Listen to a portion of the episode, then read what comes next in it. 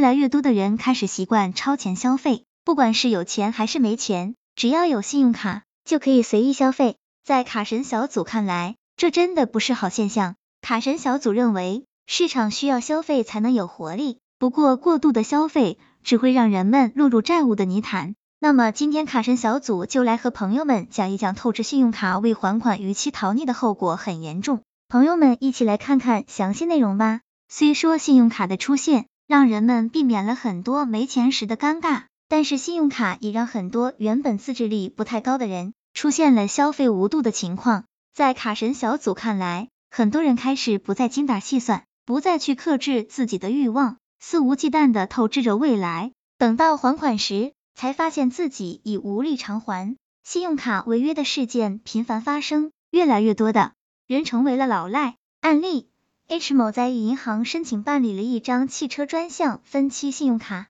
金额为四十一万元，其中专项分期金额四十万元，需分三十六期还清，普通信用额度一万元，按账单时间还款。从二零一四年二月起，H 某便逾期未还。银行在等待一年无果后，于二零一五年二月、五月两次对 H 某下达了通知书。H 某接到通知书后仍然没有还款，银行再次通过信函、公告等方式联系他还款，但 H 某超过三个月仍未归还自己透支的金额，并在未告知银行工作人员的条件下更换联系方式后逃匿，以此逃避银行的清收。截止至二零一七年六月。H 某持信用卡恶意透支人民币本金二十六万七千一百六十八点六零元，另有透支利息三万四千六百六十八点九三元，逾期还款违约金一万一千零一十九点八九元，本息合计人民币三十一万两千八百五十七点四二元。